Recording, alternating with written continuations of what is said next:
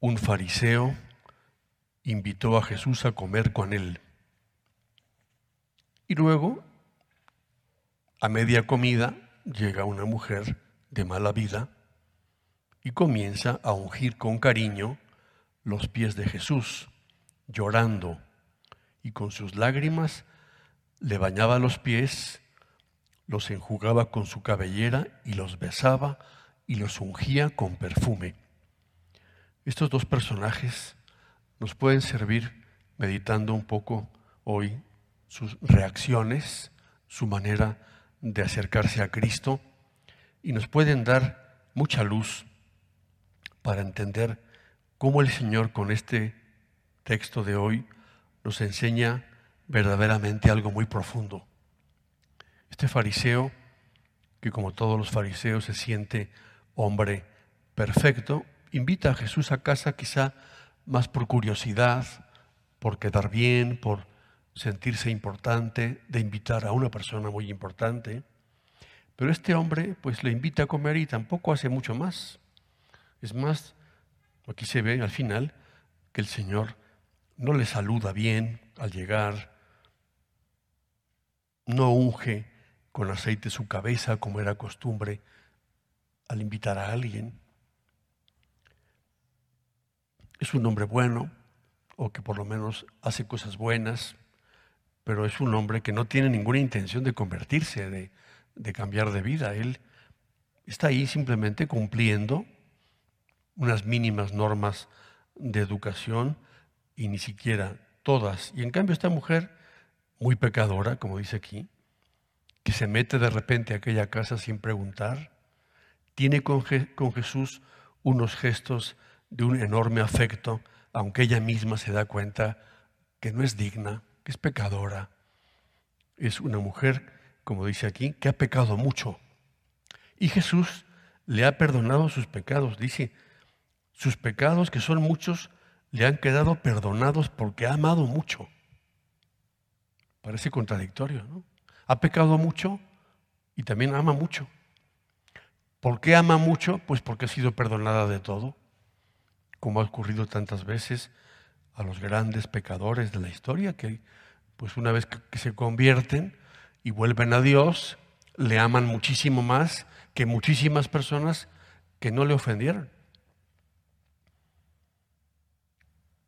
Ha amado mucho, ahora ama más que antes, ahora al experimentar el perdón y la comprensión de Cristo, esta mujer ha dado un salto tan grande en su vida que ahora ama muchísimo. En cambio el otro, el que está ahí, el, anfitrión, pues ni se admira, ni se sorprende y solo critica. Me parece que este texto nos puede ayudar mucho a entender esa gran diferencia que existe entre cumplir y amar, que no son incompatibles, pero que hay personas que se dedican a cumplir exactamente todo, muy bien, pero nada más hacen eso. Y hay personas que pues quizá no cumplen mucho, pero aman mucho de otra manera y mientras aman más, eso les lleva a cumplir con más amor lo que tienen que hacer. A veces pienso, no sé si es buen ejemplo, pero la gran diferencia que hay entre una mamá que cocina en casa un platillo y le pone todo el amor, aunque no salió muy bien, a un platillo preparado por el chef más famoso del mundo. Es perfecto, sí, pero el otro, el de la mamá, tiene dentro muchísimo amor, muchísimo afecto.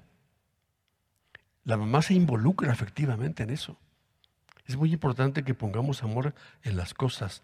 No nos limitemos solamente a las normas de la buena educación, a cumplir todo perfectamente, porque eso, aunque está bien, es muy frío eso. Tenemos que poner por encima de eso y además de eso el amor. Evitemos que nuestra vida se pueda convertir en un montón de formalismos, ¿no? No sé, que te preguntan o te dicen, hola, ¿qué tal? ¿Cómo está? Ah, muy bien. Qué gusto verte cuando no es cierto. ¿eh? Y qué gusto verte habrá que ver si es que nos da mucho gusto. A veces no nos da mucho gusto, pero hay que decirlo. Que vivamos una caridad más cálida, más imaginativa, más creativa. A esta mujer se le ocurrió, pues ¿qué voy a hacer yo, pecadora? ¿Qué voy a hacer? Me voy a llevar mi perfume y voy a acercarme a Jesús y voy a ungirle los pies y voy a darle algo que nunca nadie le ha dado. La caridad es más imaginativa, más creativa. En familia tenemos que ser creativos. De otra manera nos quedaríamos todos conformes con vivir en paz, quizá cumpliendo bien todo con gran orden, pero a aquello le falta el, el fuego del cariño, la espontaneidad, la ilusión, querer así, de esta manera, poniendo afecto y también dejarnos querer. También tenemos que aprender a dejarnos querer. Si los demás quieren tener con nosotros detalles de afecto de este tipo o de otro tipo, tenemos que responder también a esos detalles.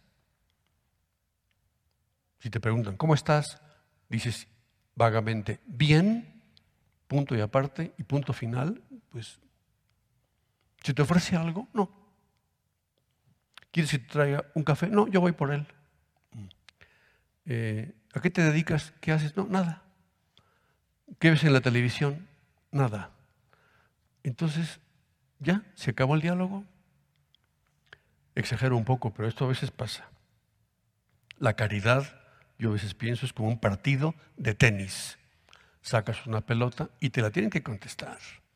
Sacas un tema y alguien, alguien tiene que contestar y luego lo regresa y luego hablamos y compartimos y nos enfrascamos en una conversación.